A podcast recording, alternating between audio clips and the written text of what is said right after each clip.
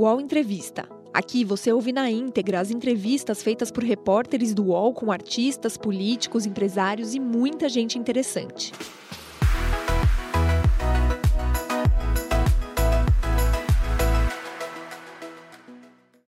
Olá, bom dia. Agora são 10 horas, 1 minuto. Seja muito bem-vinda, seja muito bem-vindo ao nosso programa. Esse aqui é o UOL Entrevista, um espaço de conversa, de reflexão, de análise do que está acontecendo no Brasil, no mundo e de conversa interessante com grandes personalidades, como o caso de hoje. A gente tem a honra de receber aqui no nosso espaço o fotógrafo Sebastião Salgado.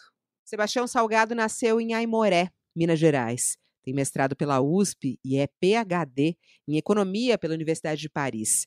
Entre 1971 e 1973, trabalhou para a Organização Internacional do Café em Londres. Durante uma viagem a Angola, decidiu registrar cafezais com a antiga câmera de sua esposa, Lélia Vanik. Nascia ali uma paixão, a fotografia. Nos anos seguintes, trabalhou como fotógrafo profissional para as agências Gama e Sigma e foi convidado a se tornar membro da Magnum, uma cooperativa de fotógrafos fundada por Robert Capa e Cartier-Bresson. Sebastião Salgado ganhou fama fotografando a Serra Pelada e seus milhares de garimpeiros e já registrou pessoas e paisagens em mais de 100 países.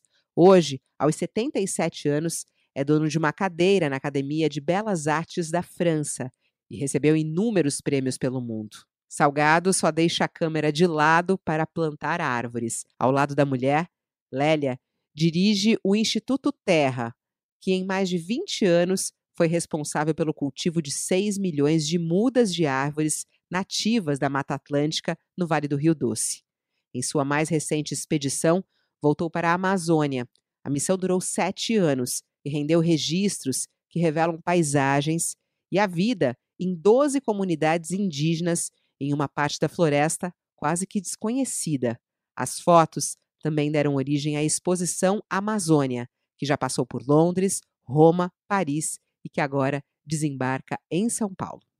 Hoje, aqui no UOL Entrevista, Sebastião Salgado fala sobre a intensa experiência em revisitar a Amazônia e os desafios da preservação da floresta e dos povos indígenas. E eu recebo aqui no UOL Entrevista de hoje dois jornalistas que pesquisam sobre meio ambiente, Jamil Chad, colunista aqui do UOL, e também o diretor de jornalismo da TV Cultura, Leão Serva, que fez algumas dessas viagens com Sebastião Salgado para a Amazônia e escreveu inúmeras reportagens no jornal Folha de São Paulo, ao lado de Sebastião.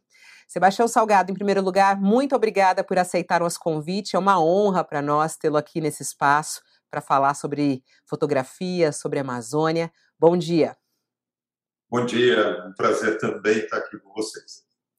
Olá, Leão Serva, obrigada por aceitar também o convite a participar desse programa. Bom dia para você. Bom dia, é uma honra. Bom dia a você, Jamil e Sebastião. Olá, Jamil, bom dia para você também. Fabiola, bom dia para vocês. Bom dia, Leão. Boa tarde, Sebastião. Estamos desse lado do, do Atlântico. É verdade, Sebastião está em Paris. É, Paris, né, Sebastião? Está em Paris, né, nesse momento? É Paris, tá em Paris. e o Jamil está em Genebra. É, eu queria começar, claro, falando sobre esse recado da exposição Amazônia, né, que já esteve no exterior, Roma, Paris é, e também em Londres, e agora chega a São Paulo é, no próximo mês, aqui na capital paulista. A gente sabe que a fotografia é a sua vida, é a sua expressão, é de certa maneira seu grito também. Né? E esse grito eh, da Amazônia, eu queria saber o que, que a gente vai encontrar nessa exposição, qual é o recado eh, que ela traz, eh, depois de tantos anos de pesquisa e de viagens pela floresta. Olha, eu acho que tem vários recados. É, a Lélia, minha esposa, que desenhou, que criou toda a apresentação dessa exposição, como ela criou também os livros que vão com essa exposição, é, o nosso recado é estético. Claro que a linguagem que eu, pela qual eu falo, a fotografia, é uma linguagem profundamente estética, então eu faço uma apresentação visual da Amazônia, uma apresentação especial, porque tem vários aspectos da Amazônia que nós tínhamos ideia do que era, mas não conhecíamos muito bem. É, por exemplo, o sistema de montanhas da Amazônia. A Amazônia possui o maior sistema de montanhas do Brasil, maior massivo montanhoso do Brasil, o massivo do Imeri. Ele está na Amazônia, onde está localizado o Pico da Neblina, e é algo extremamente importante para o país, mas pouca gente conhece. A gente conhece fotografias da Amazônia, uma grande planície, não é? com grandes rios serpenteando, mas a gente conhece pouco a parte montanhosa da Amazônia. Nós vamos apresentar também, estamos apresentando nessa exposição, vamos apresentar no Brasil, é, os rios aéreos. Eu consegui fotografar os rios aéreos. Eu tive um privilégio imenso de ser aceito nas viagens aéreas do Exército Brasileiro. O Exército Brasileiro é a única instituição brasileira que realmente cobre toda a Amazônia. Nós temos grandes especialistas da Amazônia, pessoas que se deslocam muitíssimo na Amazônia, mas muito normalmente localizados. E o Exército Brasileiro cobre o território. É, tem 23 quartéis do Exército na Amazônia e eu tive o privilégio de poder é, me deslocar várias vezes nas missões do Exército e habitar nesses quartéis e nesses deslocamentos. Eu tive acesso a partes da Amazônia muito pouco conhecidas, porque você precisa ter uma infraestrutura para chegar lá. O Exército tem e as outras pessoas não têm. Nenhum jornalista alugando um avião ou um helicóptero conseguiria chegar lá por falta de autonomia. Então, eu tive esse privilégio e esse privilégio dará privilégio aos brasileiros de poder conhecer essa parte da Amazônia. É, viajando tanto, eu tive oportunidade de constatar esse conceito novo que a gente chama de rios aéreos e registrar em fotografias. Então, é muito interessante. Não é? é um conceito mais recente e, e é interessante porque a quantidade de umidade que deixa a Amazônia, a Amazônia a cada dia em forma aérea é superior ao volume de águas que o maior rio do mundo, que é o Amazonas, despeja no Oceano Atlântico. É qualquer coisa de muito importante. Essa agricultura extremamente importante que o Brasil possui e que hoje está garantindo uma grande parte do produto interno bruto do Brasil, graças à Amazônia, graças ao sistema de chuvas que se formam lá e são transportados, não é isso, por essas nuvens de alta altitude, pelos ventos e que se distribui pelo centro-oeste, pelo sul do Brasil, até Argentina e Uruguai. Tudo isso beneficia dessas grandes correntes aéreas que saem da Amazônia. Isso a gente pode presenciar também nesta exposição. Eu tive a oportunidade de viajar muitíssimo pelos rios, e pelos rios você se aproxima da floresta. Então, às vezes eu saía de Manaus num barco, é, tirava meu pé da terra, colocava num barco em Manaus e só colocava o pé na terra outra vez em Manaus 30, 35 dias depois. As viagens é, é, é, é, fluviais no Amazonas são quase como viagens oceânicas transatlânticas. São viagens imensas, são distâncias incríveis. Então, tudo isso está na exposição. E a parte, talvez, mais interessante da exposição são as comunidades indígenas. Eu pude trabalhar, eu tive o privilégio de poder frequentar 12 comunidades indígenas. Olha, não é quase nada em relação às mais de 190 tribos que existem na Amazônia, mas em sete anos eu só pude me dedicar a 12. Vocês imaginam o tamanho da Amazônia? Os brasileiros quase nenhum sabe que só o bioma amazônico, só a floresta amazônica, não a Amazônia legal, que é maior do que a floresta, mas só a floresta representa 49,29% do território brasileiro. Praticamente a metade do Brasil é a floresta amazônica os brasileiros conhecem pouco. Então, para a gente atingir essas comunidades indígenas, às vezes eu levava seis dias, dez dias para conseguir chegar em uma, e às vezes chegava aí, os indígenas tinham caçar, os indígenas tinham pescar. Então, eu tinha que esperar voltar, chegar, me integrar. Na realidade, eu sabia quando eu ia, não sabia quando eu voltava, porque tudo depende é, aí de como vai acontecer. Eu tinha que me adaptar à vida dessas comunidades. O Leão sabe muito bem, porque ele fez várias dessas viagens comigo, nós viajamos, viajamos juntos, e foi um prazer imenso. Então, eu apresento essas comunidades indígenas, e tem uma outra apresentação na exposição, que as comunidades indígenas, elas mesmas fazem. Porque nós temos uma série de vídeos que são apresentados na exposição, e aí são as lideranças indígenas, os xamãs indígenas, que fazem o ponto social, fazem o ponto político da vida deles na Amazônia. Não é a Lélia nem a mim que cabe essa apresentação, mas cabe a eles e eles fazem essa apresentação. Então, eu acho que é uma exposição extremamente rica. É uma exposição musical. Nós temos é, é, um fundo musical maravilhoso, composto por um compositor muito conhecido francês, Jean-Michel Jarre, que criou um, um, espaço musical. Eu falo espaço porque é uma música muito longa e ela é tocada em, em contínuo e onde o Jean-Michel teve acesso aos sons da Amazônia no Museu de Etnologia da cidade de Genebra, onde o Jamil mora, existe um museu que captou todos os sons da Amazônia. Ele utilizou esses sons como fundo da música que ele criou sobre os sons da Amazônia. Então, a gente se desloca na Amazônia com um fio condutor a essa música. E nós temos duas projeções. Uma projeção de paisagens da Amazônia, feito com uma música do Heitor Villa-Lobos, chamada Erosão, a origem do rio Amazônica, são 110 paisagens, uma projeção que dura 20 minutos, muito bonita, a música é maravilhosa e, e a gente tem a impressão que a música foi composta para as fotografias ou as fotografias feitas para a música. E depois nós temos uma, uma segunda projeção feita exclusivamente de retratos de indígenas, a música composta composta por um paulista, pelo Rodolfo Streuter. O Rodolfo é do conjunto Pau Brasil, em São Paulo, junto com a Marlu e Miranda, eles tiveram uma grande colaboração, e o Rodolfo compôs essa música que é maravilhosa, de vozes indígenas, de cantos indígenas, de instrumentos indígenas.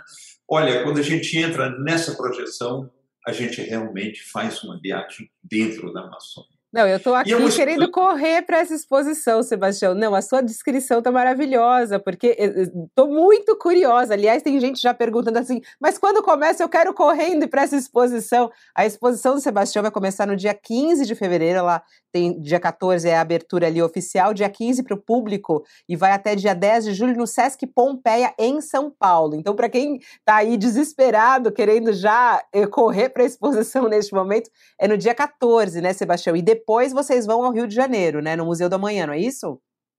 Exatamente, mas olha, a gente abre a exposição no dia 14, mas eu aviso as pessoas que gostam realmente de música que no dia 19 nós temos um concerto de música clássica com uma, uma suíte do Heitor Villa-Lobos, outra que essa música que está na exposição, é uma suíte de 45 minutos chamada Floresta do Amazonas, onde eu projeto quatro, é, 255 fotografias em tamanho gigante. Elas vão ter 14 metros de largura por 9 metros de altura, na Sala São Paulo. Olha, é maravilhoso. Nós já apresentamos essa, essa, esse concerto em Roma, com a Orquestra Santa Cecília, que foi uma coisa maravilhosa no auditório. Apresentamos em Paris, na maior sala de concertos de Paris, da, da, França, que é em Paris, e apresentamos também em Londres, na sala de concertos do Barbican. E nós vamos apresentar em São Paulo no dia 19, no sábado 19, que faz parte da exposição. Vai lá, quem começa? Leão Serva, começa? Eu, eu, bom, mais uma vez, eh, obrigado pelo convite e obrigado pela honra de estar aqui. É, Sebastião, eu vejo que o seu trabalho recentemente ganhou uma urgência e uma, digamos, uma vocação, uma repercussão de natureza política diante desse desse assédio uh, e dessas uh, notícias sempre muito fortes no sentido da destruição uh, de áreas da floresta e etc. Mas Eu pergunto, você, quando começou esse trabalho, você tinha uh, a visão de que a questão da Amazônia, da destruição da Amazônia, do desmatamento, dos incêndios, uh, estava ganhando essa importância, essa urgência que ganhou? Olha, Leão, é, na realidade, o, o meu trabalho não tomou um caráter político agora. A minha fotografia, ela sempre teve ligada ao momento histórico que eu vivi. É, em um momento era muito importante a distribuição de renda, um momento muito importante os refugiados, e o meu trabalho sempre foi ligado até o momento que o meu trabalho entrou na causa ambiental. Ele entrou na causa ambiental não porque eu quis entrar na causa ambiental, porque nós todos entramos na causa ambiental. O mundo evoluiu nessa direção e necessariamente eu também. E essa parte recente do meu trabalho, feita na Amazônia, onde você vê um, um, um teor político importante, é verdade que tem um teor político importante, não por causa do meu trabalho, é porque se transformou num momento político muito forte. Olha bem, até o ano 2019, pouquíssimos brasileiros se interessavam pela Amazônia. Pouquíssimos. Eu lembro bem que eu fiz uma exposição numa galeria no Rio de Janeiro e a pessoa, proprietário da galeria, eu quis colocar algumas fotografias de indígena falou de forma alguma. Brasileiro não se interessa por indígena. Brasileiro não se interessa pela Amazônia. O que era verdade. Ninguém se interessava pela Amazônia. Até a chegada do Covid, com a ameaça de genocídio, porque seria um genocídio das populações indígenas do Brasil, se não se criasse um cinturão, não é isso, é, de proteção sanitária a essas populações e que nós conseguimos graças à grande atuação do, do, do Supremo, do Tribunal Supremo de Justiça do Brasil, foi a atuação deles que levou a que as populações indígenas fossem as primeiras a serem vacinadas no processo de vacinação brasileiro, nós teríamos um risco muito grande de perder um grande número de indígenas na Amazônia.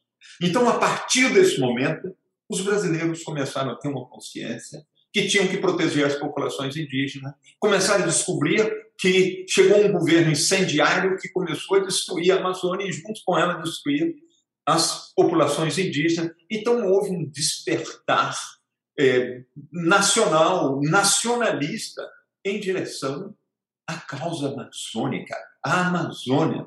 Então, olha, eram poucas as organizações é, é, ambientais, as organizações humanitárias que tinham essa preocupação com a Amazônia. E o Exército Brasileiro. O Exército Brasileiro sempre teve uma preocupação imensa com a Amazônia. Então, tudo isso junto, hoje é uma causa maior. E as minhas fotografias hoje representam um pouco disso, mas eu devo dizer que as minhas fotografias começaram muito antes desse processo.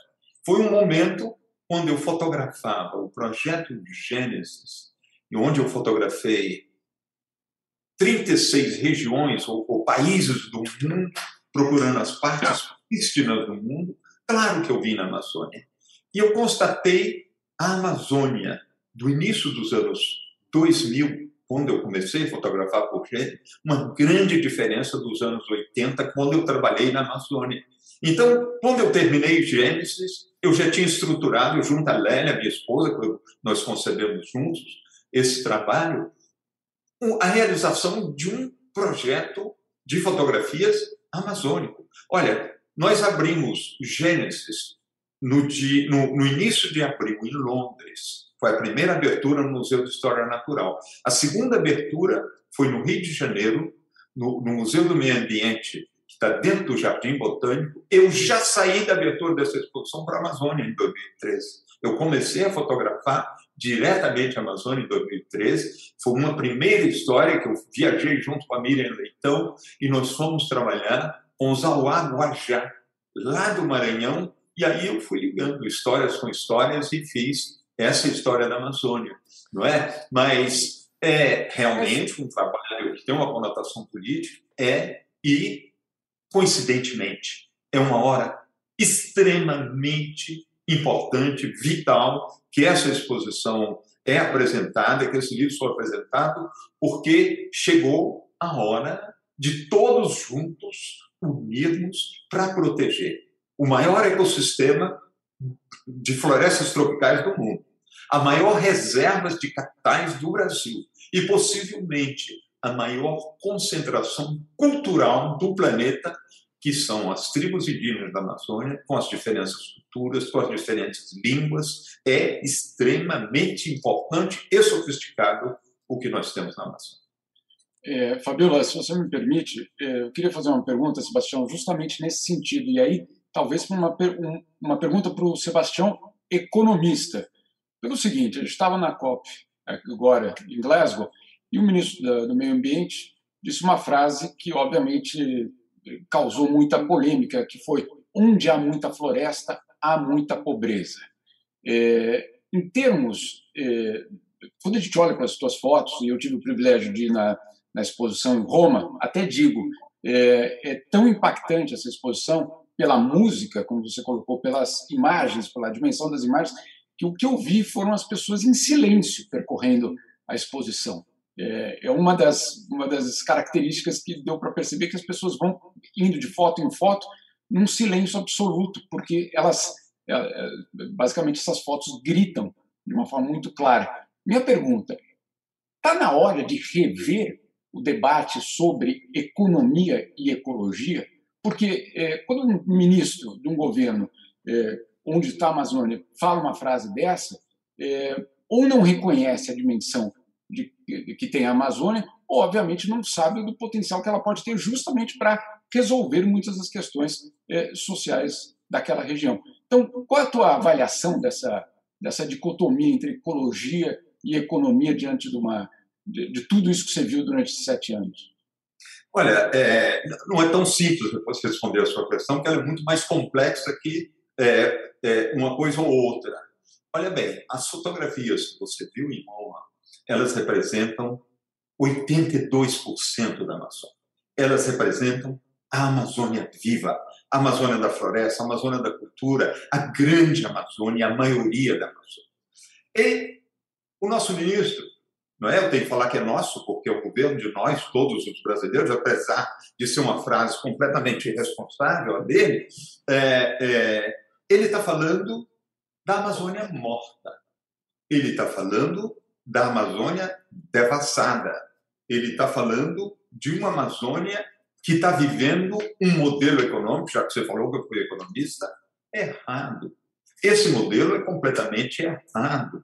Olha, a gente tem que fazer um cálculo. Nós estamos plantando uma floresta, como foi, foi a, a, a Fabiola é, referenciou, no Vale do Rio Doce. Você sabe quanto custa um hectare de floresta?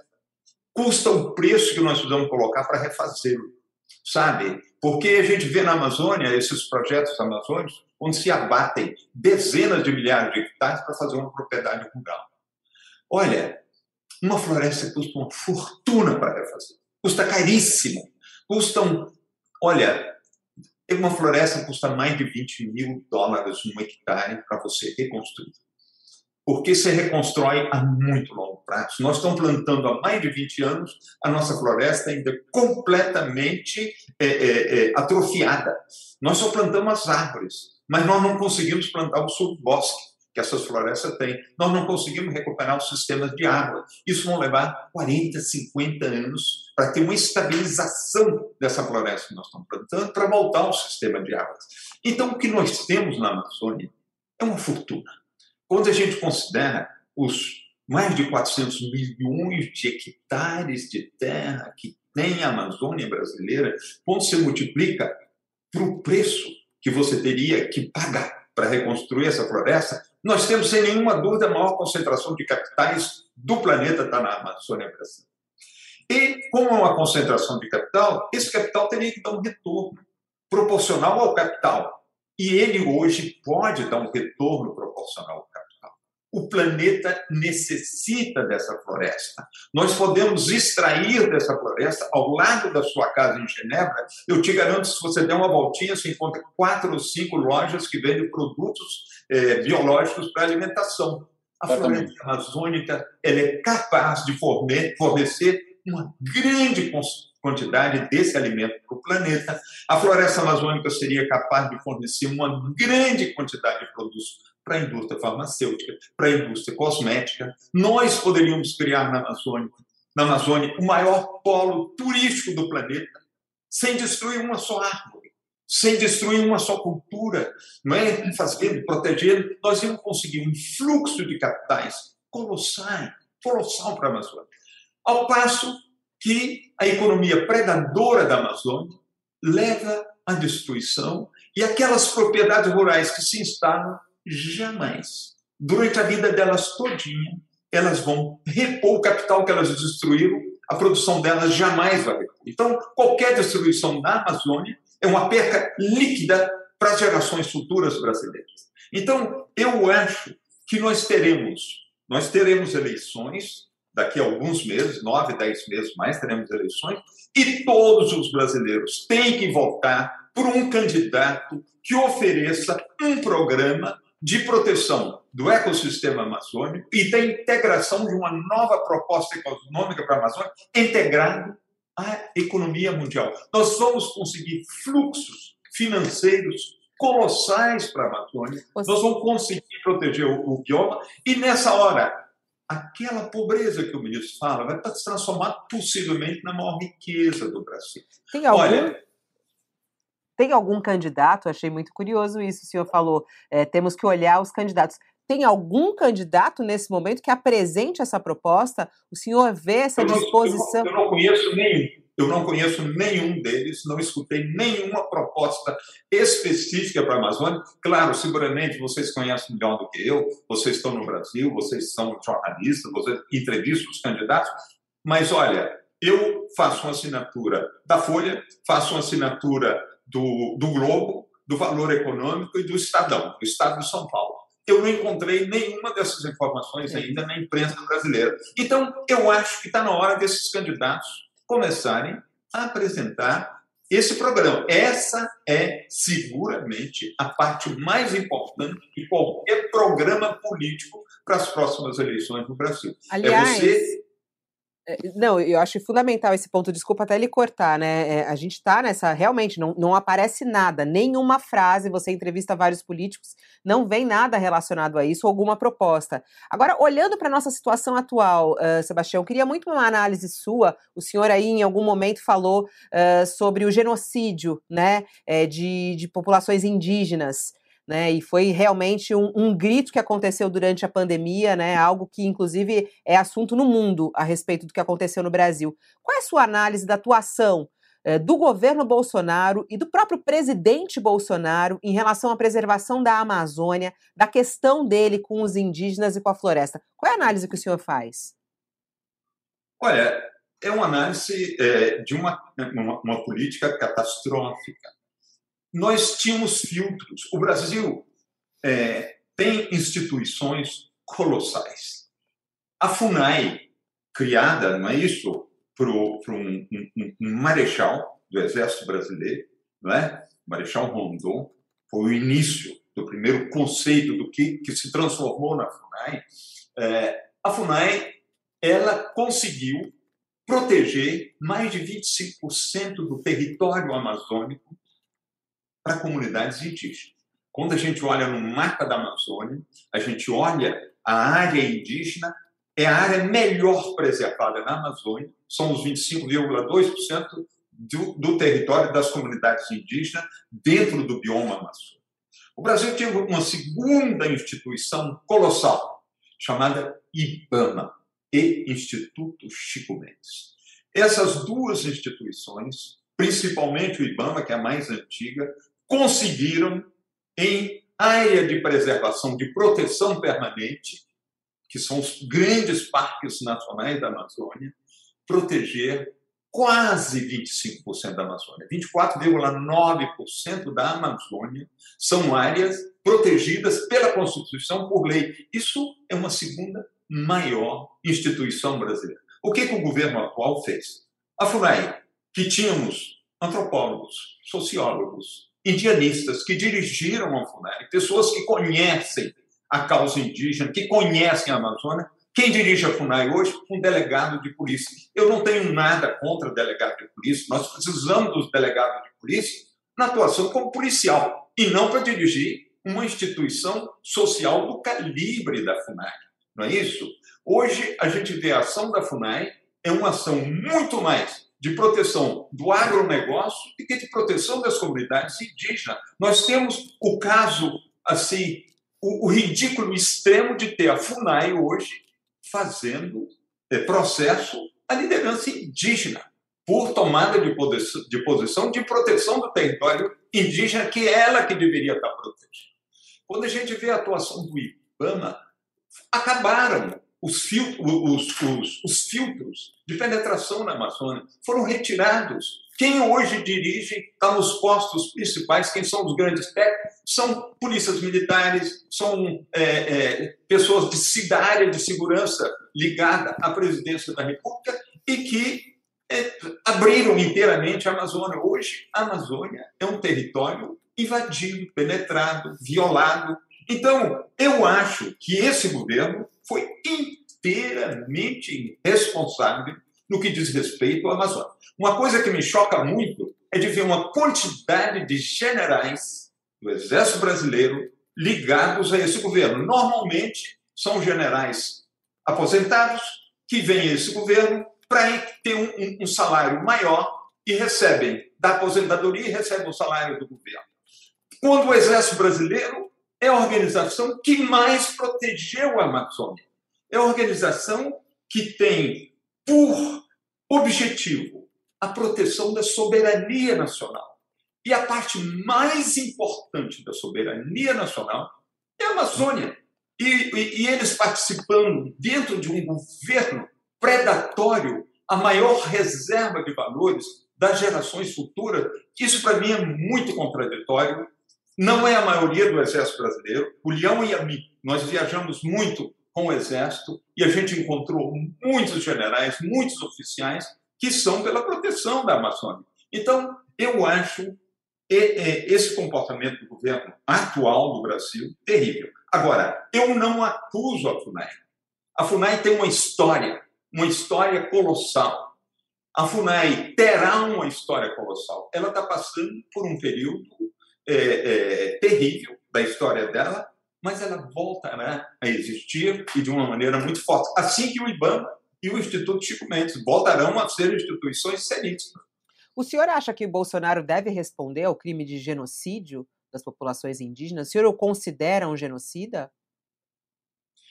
Olha, é, o que é um genocídio? É? Nós temos que definir o que é um genocídio. É um, um, um, um ato proposital de destruição de um grupo, uma nação é, é, é, de indivíduos. Né? É, quando a minha esposa e eu lançamos um manifesto em 2020, em maio de 2020, nós conseguimos que 67 personalidades do mundo inteiro assinassem um documento solicitando a intervenção dos três poderes. Nós nos dirigimos não só ao executivo, nós nos dirigimos ao legislativo, ao judiciário e ao executivo. Do legislativo, nós não tivemos nenhuma resposta. Do é, executivo, nós tivemos uma resposta através da FUNAI, que eu tinha feito uma doação a um grupo de fotografias à FUNAI, de, dos indígenas Corubo, e a primeira reação foi me devolver as fotografias, que eu não podia aceitar, as fotografias não eram minhas, pertenciam ao Estado brasileiro, nós fizemos uma doação ao Brasil, e nós conseguimos que a sexta Câmara da Procuradoria-Geral da República recebesse essas fotografias, que eu tinha medo que elas ficassem na FUNAI, elas estão emprestadas à sexta Câmara, até que a FUNAI volte a ser FUNAI outra vez e que essas fotografias voltem à FUNAI. Então, eu recebi isso como resposta do Executivo. Mas do Judiciário, Olha, o presidente, no momento do, do Supremo, era o ministro Dias Toffoli. Ele criou um grupo a pedido nosso, nós trabalhamos junto a ele, um grupo de procuradores e de juízes, e nós trabalhamos seriamente com várias organizações, com várias entidades, no sentido de proteção das comunidades indígenas. Agora, o governo o, o, o governo brasileiro né, sempre teve consciência de que as comunidades indígenas elas não possuem anticorpos para as doenças que vêm do exterior da floresta. Isso é sabido desde a colonização. Nós sabemos que, nós sabemos que existe esse tipo de fragilidade, entre aspas, porque eles são extremamente fortes, mas não têm anticorpo para a enfermidade fora, e sabendo da, da, da, do perigo do Covid, não foi feito absolutamente nada em direção a essas populações. Mesmo ao contrário. Então, existe uma responsabilidade. Como existe muito, uma enorme responsabilidade do governo atual brasileiro em relação aos mais de 600 mil mortos por Covid no Brasil. Eu acho, é a minha opinião, não sei se acontecerá, mas uma vez que esse governo perca as suas é, é, é, é proteções, não é? Que a Constituição dá uma proteção a, a, aos ministros, ao presidente da República durante o tempo do cargo, que eles paguem por esse crime. Houve um genocídio fora das comunidades indígenas em direção ao povo brasileiro. Se nós tivéssemos tido, como os outros países, uma responsabilidade de comportamento em relação a, a, ao Covid, não é? Se o governo brasileiro tivesse realmente trabalhado com os estados, com as prefeituras que tiveram uma posição super responsável, o governador do estado de São Paulo teve uma posição hiper responsável em relação à enfermidade do Covid. Se o governo federal tivesse tido isso, não tivesse lutado contra, nós não teríamos tido a metade do número de, de mortos que nós tivemos no Brasil. Então, eu acho que isso tem que ser colocado no passivo desse governo. Ele tem que ser cobrado absolutamente. Eu acho que uma sociedade tem que cobrar dos, dos dirigentes os crimes que eles cometeram. E aí isso foi um crime. E o crime de destruição da Amazônia, o crime contra as comunidades indígenas, isso vai ter que ser cobrado. Posse de Bola é o podcast semanal do All Sport sobre futebol. Às segundas e sextas-feiras, eu, Eduardo Tironi, converso com Juca Kifuri, Mauro César Pereira e Arnaldo Ribeiro sobre o que há de mais importante no esporte favorito do país. Você pode ouvir o Posse de Bola e outros programas do UOL em uol.com.br/podcasts, no YouTube e também nas principais plataformas de distribuição de podcasts. Sebastião, até aproveitando esse ponto, perdão, é, é uma, uma questão que está sendo discutida no Tribunal Penal Internacional de incluir o ecocídio é, como crime, né, como um crime contra a humanidade. É, você veria isso como algo que colocaria uma pressão extra sobre governos, não esse governo, mas de uma forma geral, para justamente garantir que essa proteção, é, e aí não das comunidades apenas, mas da, do próprio ecossistema, possa é, acontecer? Isso seria, claro, um passo gigantesco em termos da, do direito internacional, mas, mas teria uma repercussão, você acha? Eu, eu acho que isso é uma questão que ela vai evoluir, nós estamos indo em direção a ela, mas é muito difícil no momento atual você imputar é, aos governos é, esse crime, não é? Nós vamos ter que debater muito, nós vamos ter que chegar lá. Acho que nós vamos chegar, mas eu acho que seria prematuro dizer que no momento atual nós podemos acusar um governo ou outro desse crime. Agora, o genocídio não. O genocídio é sério, é estabelecido, tem provas, está aí. Então, é uma coisa é, é, é, é, clara. Agora, o ecocídio, nós vamos ter que esperar, vamos ter que evoluir, vamos ter que debater, mas eu acho que nós vamos chegar lá sim. Porque quando você vê o que está acontecendo no planeta hoje, o desequilíbrio, não é isso? De temperatura, de precipitações, a subida dos oceanos, nós temos que lutar juntos, porque nós vamos perder em muito pouco tempo uma grande parte da superfície do planeta. Olha, quando você vê o rio Amazônia, Amazonas, quando ele entra no Brasil, ele entra em Tabatinga e ele sai na Foz, ele vai percorrer 4.660 quilômetros. Mas a diferença do, do, do nível de Tabatinga com a Foz é só de 76 metros. Olha, com o degelo que está vendo, nós já vamos perder antes do final desse século, uma boa parte da Amazônia. Nós vamos perder uma boa parte do litoral brasileiro, uma boa parte das cidades brasileiras. Então, nós temos juntos planetariamente nós temos que lutar juntos no sentido de frear esse aquecimento, de controlar as emissões de dióxido de carbono e não aumentar, como o governo brasileiro atual está aumentando, incentivando os fogos de floresta. Quando você vê, igual 2019, 2020, 80 mil partidas de fogo, 100 mil partidas de fogo, isso é um incentivo, não tem mais filtro de proteção da floresta amazônica, cada proprietário rural põe fogo como ele quer.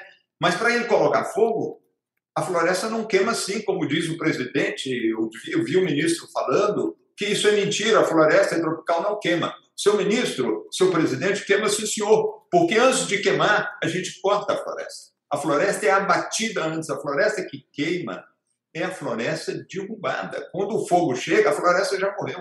Ela já está seca, ela queima assim porque a gente cortou a floresta e esse governo incentiva a destruição da floresta. Então, eu queria ter uma curiosidade de natureza fotográfica, mas que para dar dimensão desse trabalho, dizer, ao longo desses anos, quantas fotos você fez para selecionar o grupo de 500 fotos que compõem a exposição, ou, ou cerca de 500? Vou te fazer uma, uma pergunta parecida com essa. Você é escritor. Nesses cinco, seis anos que duraram meu trabalho, meu trabalho durou quase sete anos. Nesses sete anos, quantas palavras você bateu para fazer seus textos? Não você faço tem? ideia. eu nunca eu nunca contei quantas fotografias eu. Eu não fotografo demais, porque eu não sei editar as minhas fotografias em um computador. Eu trabalho com câmeras eletrônicas hoje, não sei. Isso eu não sei fazer. Eu, eu começo, com cinco minutos eu não posso olhar mais para a tela do computador. O que, que eu faço? O meu assistente pega o meu arquivo que eu fotografei, eles transformam em pranchas de contato, como eu sempre trabalhei na minha vida, e eu vou com a lupazinha escolhendo foto por foto. Se eu fotografar demais, eu passo um ano para editar uma história. Então, eu me controlo, mais ou menos como eu fotografava na época que eu fotografava com filme e tudo. Mas, eu, sinceramente, eu não contei. Seguramente, eu sou, na história da fotografia, não só da história da fotografia brasileira, mas história da fotografia do planeta inteiro. Eu sou possivelmente o fotógrafo mais trabalhoso no mundo inteiro. Eu tenho uma quantidade de arquivos colossais. Só para você ter uma ideia, em cada história que eu fotografo, eu copio um certo número de fotografias em tipo cartão postal, 13 por 18. Para mim poder, isso já é uma seleção bem apertada para mim poder identificar bem as minhas fotografias. Olha, só dessas fotografias 13 por 18, eu estava fazendo um levantamento aqui no meu estúdio em Paris, nós temos mais de 600 mil dessas fotografias. Você entende? Agora, você multiplica pelo número realmente de fotografias que eu não escolhi. Então, é, é, é uma vida, você entende? Fotografar não é, não é realmente apertar o dedo e fazer fotografia. Fotografar é se integrar num fenômeno, o fenômeno que está acontecendo em frente a você, e você vai evoluindo dentro desse fenômeno, porque a minha linguagem é profundamente estética, nas fotografias que eu acho mais fortes de luz, de composição, que representam a atividade que está acontecendo em frente a mim. Então, eu vou fotografando até atingir um ápice, que eu, cheguei, eu sei que eu cheguei ao ápice, eu sei que a minha fotografia eu atingi, ela é a melhor, e a partir daí o fenômeno, para mim, vai declinando até eu sair do fenômeno. Então, a fotografia é uma forma de vida é como a pulsação do meu sangue nas minhas veias, é como é, a música que eu canto, é como o que eu penso. Eu vivo de fotografia. E não vivo de fotografia as poucas vezes que eu apresento uma exposição. Eu vivo de fotografia 24 horas por dia. Eu sonho com fotografia. Eu, hoje, essa noite, puxa, como eu fotografei essa noite. Que loucura, ainda fotografei na época que eu, não, que eu não tinha filme, que eu, eu utilizava com filme, eu fotografando, tão seguro 100% que eu não tinha filme dentro da minha câmera. Olha, quando eu acordei, eu tomei um susto, eu falei, olha que bom que eu acordei. Porque eu estava sofrendo. Então, e tem outras horas que eu que fotografo. Maravilha. E, então, a fotografia é uma forma de vida. É realmente uma forma de vida. Tem muitas pessoas que falam que eu fui um fotógrafo, um repórter fotográfico, um fotógrafo economista, um fotógrafo é, antropólogo, um fotógrafo. Não sou nada disso. A fotografia é a minha vida, é a minha forma de vida. Vivendo na Amazônia, olha, eu vivi na Amazônia. Eu me integrei à Amazônia. Eu vivi no paraíso vivendo na Amazônia. Vivendo com essas comunidades indígenas, eu estava na minha casa, entende? Eu estava com prazer tão grande de estar lá, de estar com eles, tudo. Você só pode fotografar, você só pode fazer histórias que você tem uma grande motivação de fazê-las, que são a sua história, que você tem um prazer de estar lá. Olha essa fotografia desse deserto, no Saara, essa fotografia aqui feita em Sumatra. Eu vivi coisas mentawai na Sumatra, você entende? Essa fotografia que está aí da Antártica. Eu rodei em torno desse gigante iceberg para conseguir umas fotografias. Então, é, é uma vida, é uma forma de vida. Agora, contar quantas eu fiz, Leão, só depois que você contar suas palavras. Mas então eu quero, só para completar, uma outra De todas essas fotos que você sonhou essa noite ou que ao longo da vida você fez, qual é aquela que você entende que é a quinta essência? Você aí atrás de você tem uma foto que provavelmente você escolheu entre muitas. Qual é a foto? Não, não tem a foto eu não tenho a foto. Olha, é, eu estou montando, vai, vamos ter uma outra exposição que vai abrir aqui em Paris no dia 22 de março, é, o, o, o Dia da Água. É uma fotografia sobre a água. Ela chama Aquamater.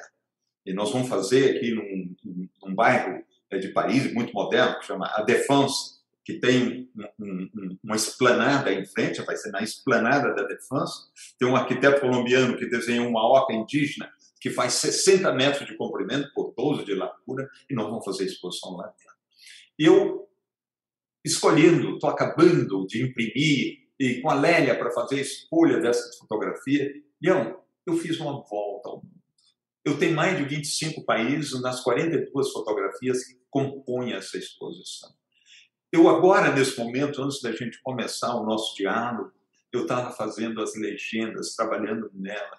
Olha, momentos, foram momentos tão fortes da minha vida, sabe? E tem fotografias que eu tinha esquecido delas. Eu tenho uma fotografia feita em, em, em Bloomington, no estado de Indiana, nos Estados Unidos, naquelas, naquelas pedreiras de onde tiraram aquelas pedras, não é? que a gente chama de pedras sabão, para fazer os edifícios de Nova York, fazer tudo.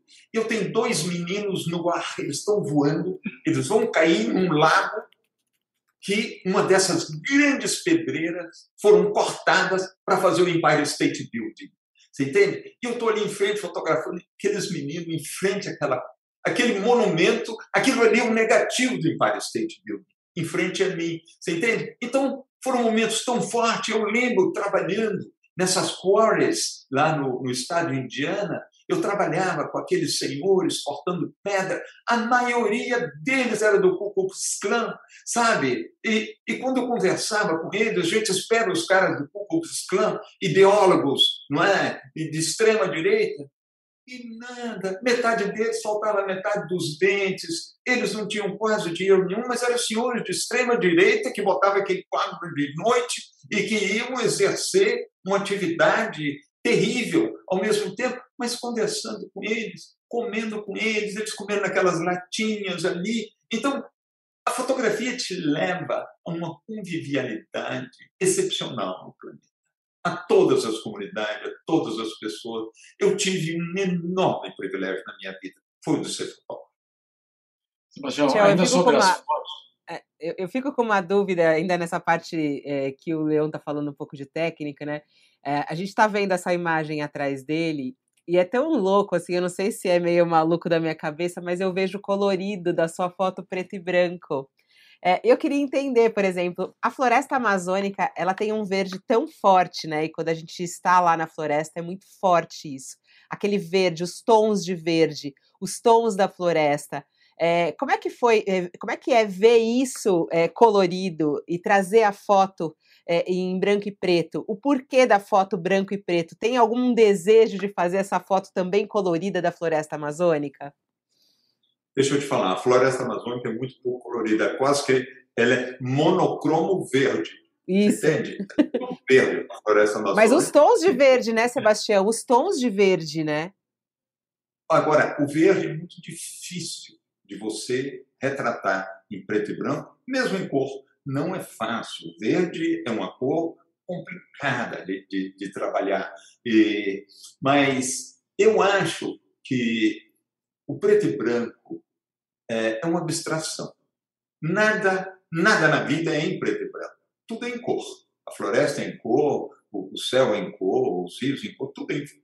Mas, para mim, quando eu comecei a fotografar, e que eu fazia fotografias em cor. Comecei fotografando em cor na época dos slides, dos diapositivos, né?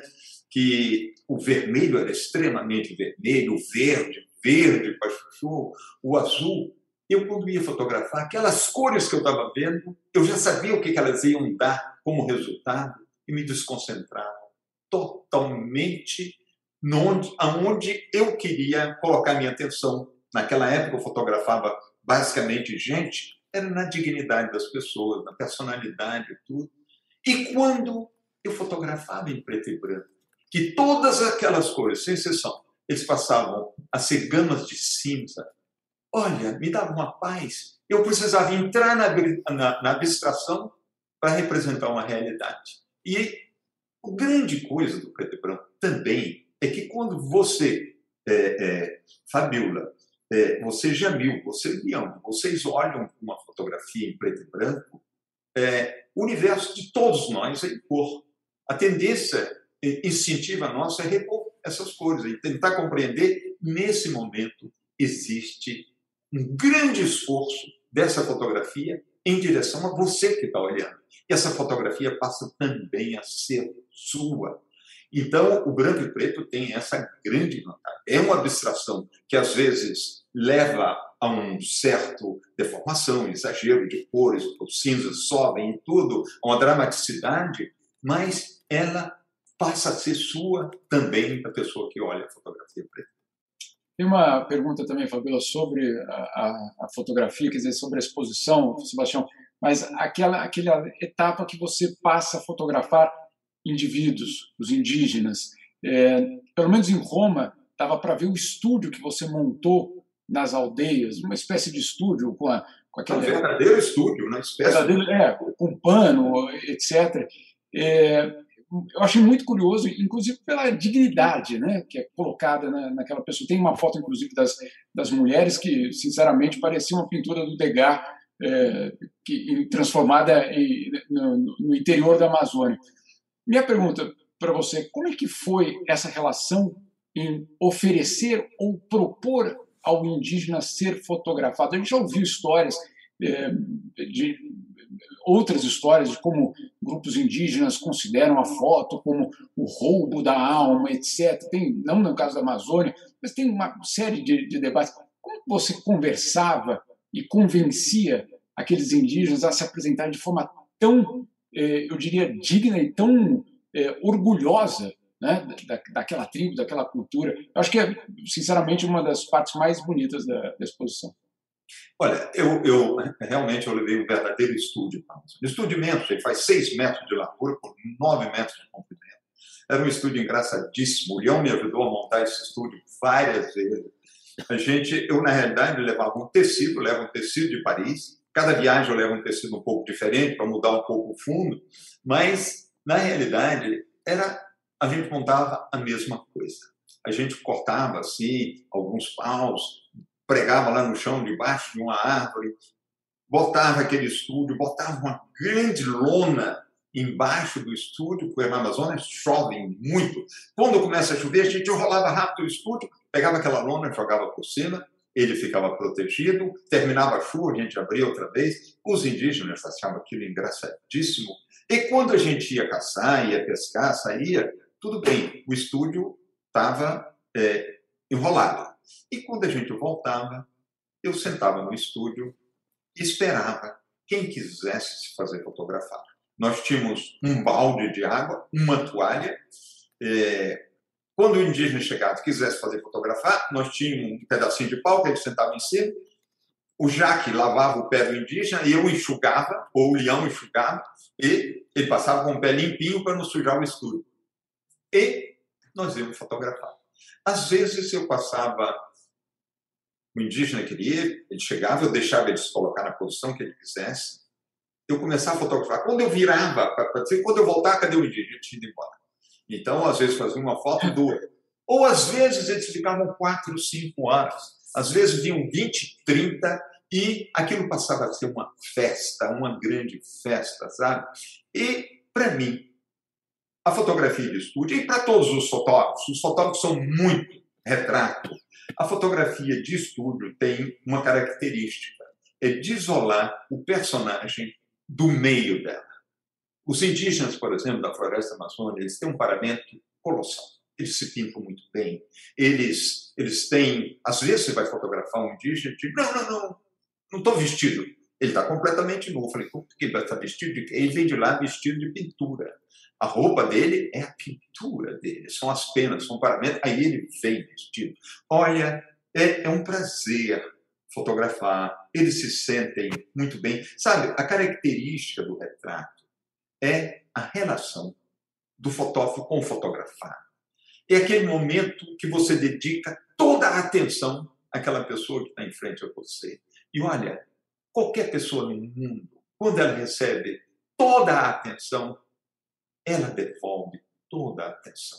Ela recebe alguma coisa, ela devolve com carinho, ela devolve com emoção, entende? Então, fazer retrato é uma coisa muito diferente do que fazer as fotografias normais. E o estúdio eu levei para isolar essas pinturas, essas penas da riqueza da floresta, para a gente ver só a riqueza do personagem que estava em frente a mim. Então, eu acho que foi essa um pouco a função. Os retratos, na projeção, aí sim eu tenho muita fotografia de estúdio, na exposição tem um pouco menos, tem algumas, mas muito está na projeção dos retratos. Ô Sebastião, e o contato com as tribos isoladas, né, com os indígenas isolados? É, nessa viagem de sete anos, é, foi feito algum registro é, de, desses indígenas que vivem isolados? É, como é que é, é fotografar essa, essa, essa tribo né, que é tão preservada? Como é que foi isso? Olha, tem vários conceitos de isolados. O Brasil possui talvez o maior número de isolados do planeta. O Brasil possui em torno de 102 grupos indígenas que nunca foram contactados. Esses são os verdadeiros isolados. Existe um, um princípio da Constituição de 1988 que proíbe o contato. Nós, antigamente, né, as, as, as, as é, missões que iam em território indígena iam para o contato. O contato hoje é proibido, o contato só existe quando aquele grupo de isolados quer entrar em contato com uma comunidade que não é dos isolados. Então, esses são os verdadeiros isolados. E existem grupos indígenas considerados mais isolados, são grupos que vivem afastados, são grupos que foram contactados há pouco tempo. Eu trabalhei com três grupos desses 12 que eram mais isolados. Um, o Suruahá. O Suruahá, na realidade, já foram contactados há quase 50 anos, mas foram grupos que foram dizimados, foram grupos que foram atacados, foram grupos que sofreram com a chegada de enfermidade fora da floresta, que perderam, e um grupo de indígenas, mais ou menos no mesmo tronco linguístico, se juntaram e, há uns 30, 40 anos atrás, criaram a comunidade do Suruahá. Suruahá são muito isolados, extremamente isolados, porque eles vivem muito longe, muito fora. Nós levamos, Leão, seis, sete dias para chegar lá, é isso? Você viaja é, a partir de Lábrea. Já para chegar em Lábrea, você tem que. Não é brincadeira. É, vou, vou, você tem que chegar num avião maior, numa cidade maior, depois alugar um aviãozinho menor para chegar em Lábrea. E de Lábrea, você toma um barco da FUNAI e viaja. Viaja três, quatro dias para chegar até na entrada do Riozinho. Da entrada do Riozinho até a base da FUNAI é um outro tempo. E da base da FUNAI, subir no Riozinho, até entrar no Igarapé Pretão, para chegar lá na comunidade, depende. Pode levar seis horas, como pode levar três dias. Depende se tem árvore caída dentro do rio, depende de tanta coisa. Você tem que morar na beira do rio. Então, eles ficaram muito isolados, apesar de ter sido contactados há muito tempo. E outras tribos, por exemplo, como os Corubo, que o Leão e eu tivemos lá, trabalhamos com eles. Eu fui o primeiro fotógrafo que chegou na comunidade dos Corubo. Eu, os Corubo foram contactados em três momentos, e o último contato eu tive com eles em 2017. O último grupo que tinha chegado do contato mais recente, eles foram contactados em 2015. Eu tinha 16 meses só que esse último grupo tinha saído da floresta. Agora, os Corubo saiu uma parte a grande parte deles ainda está lá dentro da floresta, no Vale do Javari. E aconteceu uma coisa muito interessante. A FUNAI me solicitou levar um presente para esses indígenas, que eles queriam absolutamente dois grandes barcos. E aqueles barcos, o tamanho do barco que eles pediram não existia.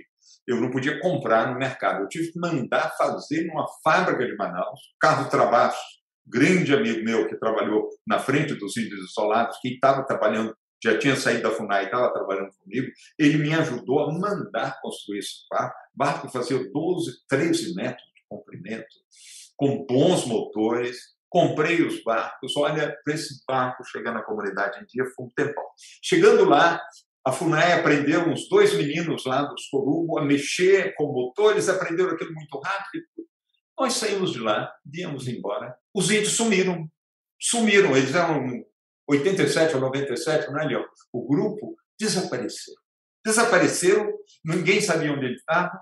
E, passado uma semana, dez dias, um helicóptero do Exército, voltando de uma missão, achou o barco. Porque nós doamos para eles, deixamos para eles também uma lona.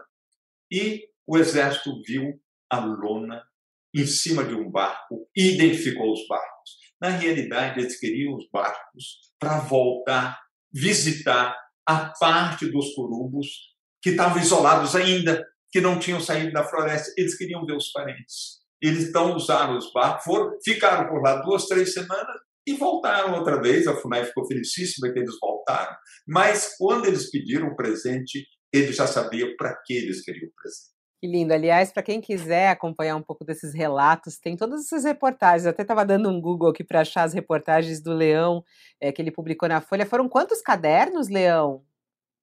Foram dez, dez cadernos. Sebastião dez. Salgado na Amazônia. É, e depois um último foi. Bom, dez cadernos e o décimo foi de paisagens, que eu acho que é, é engraçado que a gente tem uma imagem da Amazônia mas as paisagens são surpreendentes, uh, pra, são diferentes de, do que a, da imagem que a gente tem. Principalmente porque eu acho que as imagens, a paisagem é como se o Salgado tivesse entrado dentro da paisagem e não uh, aquela visão de um muro verde, vamos dizer assim, ou de, uma, de um homogêneo verde. É. São dez cadernos muito interessantes. Só uma pequena observação. O, o contrato que eu tinha com a Folha é de ter uma foto no caderno de domingo, fazendo a capa do jornal, e dez páginas. O conjunto dessa publicação foi a maior cobertura que já se fez sobre as comunidades indígenas do Brasil, foi feita pela Folha de São Paulo. Foi colossal. Eu, para mim, foi uma das coisas mais bonitas do, do, meu trabalho de fotógrafo, porque, olha, uma coisa é sua fotografia ser publicada em uma revista, tamanho de revista e tudo, é bonitinho, num livro e tudo, mas num jornal, quando você abre aquela página grande do jornal, uma folha, numa dupla, uma foto numa dupla página, é impactante, é colossal. E os textos que o Leão fez são textos maravilhosos. Eu acho que nós fizemos juntos uma coisa que nós vamos ter um grande orgulho até o fim da nossa vida. Que lindo Com isso. certeza. Que lindo. Ó, e aqui muita gente perguntando sobre a exposição. A gente vai encerrando essa entrevista, mas esse papo foi bom demais. Fiquei muito emocionada aqui de ver é, você descrevendo sua paixão é, sobre a fotografia. A exposição começa no dia 15 de fevereiro, é gratuita, no Sesc Pompeia, em São Paulo. Vai ficar em cartaz até o dia 10 de julho, de terça a sábado e também domingo e feriado. E o concerto que ele falou também, que eu tô louca para assistir, tem dois dias, dia 19 e 20 de fevereiro, na Sala São Paulo. E é, ele ocorre paralelo à exposição, eu acho que é um complemento à exposição para quem quiser esse concerto também na Sala São Paulo. Tá aí a, a dica para quem quer assistir é, Sebastião Salgado pessoalmente suas fotos. Certamente virá para abertura, né, Sebastião? Não, nós iremos para a abertura, inclusive já estamos indo para São Paulo agora no próximo domingo, porque a Lélia vai para com a equipe no Brasil, com o Álvaro Razuki, acabar de montar a exposição que ela já desenhou, estão lá executando. Agora, eu queria solicitar todas as pessoas que realmente viessem. Viessem, porque, olha, somente nós todos juntos vamos conseguir proteger o ecossistema amazônico, vamos conseguir proteger as comunidades indígenas. É importante que a gente venha ver. Como o Jamil viu em Roma, se vocês verem a exposição, a gente sai mudado da exposição. A exposição da. A Lélia conseguiu criar um sistema de apresentação praticamente único. Você entra na exposição, você entra dentro da floresta amazônica, a iluminação das fotografias era a única iluminação da exposição, então a luz da exposição vem da floresta amazônica, ela vem das fotografias, e, e é muito impactante, é muito importante. Eu tenho certeza que as pessoas que entrarem na exposição, na hora que sair, não serão mais as mesmas pessoas. Então, é importante que venham, que venha todo mundo ver e que juntos nós protejamos a Amazônia e as comunidades indígenas. Maravilhoso. É isso. Sebastião Salgado, muito, muito obrigada pela sua entrevista aqui, é, pela sua fala, pela sua defesa é, da floresta, dos povos indígenas. Que importante ter as suas imagens, e não só as imagens, mas a sua voz no nosso país aqui, em defesa de algo que é tão, tão importante para o mundo inteiro, né? Muito obrigada, parabéns pelo seu trabalho e até uma próxima e até a exposição, porque estaremos lá certamente. Eu e Leão, né? Porque o Jamil já foi lá fora, é, não estará no Brasil, mas eu e Leão certamente estaremos por lá. Muito obrigada e até. Até, muito obrigado. Um abraço a Obrigado. todos. Tchau. Jamil Chad, Obrigado. obrigada, até. E, É, e- e esse despertar amazônico aí que o Sebastião Salgado fala acontece no Brasil, mas acontece com uma força muito grande com qualquer um que sai da exposição, posso te dizer. Eu ficava olhando para as pessoas, Sebastião, saindo da exposição, e era impressionante. com Ah, certeza. olha, o impacto na França, que está havendo na Itália e em Londres, é colossal. Realmente colossal. E o que nós queríamos com efeito está acontecendo. É. Não, e eu acho que esse despertar aqui pela, pela participação das pessoas no YouTube e tudo mais, as mensagens, esse despertar na fala dele foi fundamental, inclusive, ele falando aqui de tudo que ele viu de perto, muito forte. Leão Serva, que honra tê-lo aqui eh, no UOL Entrevista, o, o Leão, que é diretor de jornalismo da TV Cultura, mas foi o nosso convidado hoje também aqui para entrevistar Sebastião Salgado, já que foi parceiro dele nessa lindíssima reportagem, essa série de reportagens da Folha de São Paulo. Muito obrigada, Leão, até a próxima. Obrigado a vocês todos, ao Tião principalmente e aos espectadores. Um abração. E assim Tchau, a gente... boa tarde. Obrigado. Boa tarde. E assim a gente termina mais um UOL Entrevista. Agradeço a sua, a sua companhia, a sua presença aqui no nosso programa. Lembrando que eu volto daqui a pouquinho. Ao meio-dia a gente tem o UOL News para você com um resumo do noticiário e o que vem pela frente. Até lá. O UOL Entrevista e outros podcasts do UOL estão disponíveis em uol.com.br/podcast. Os programas também são publicados no YouTube, Spotify, Apple Podcasts, Google Podcasts e outras plataformas de distribuição de áudio.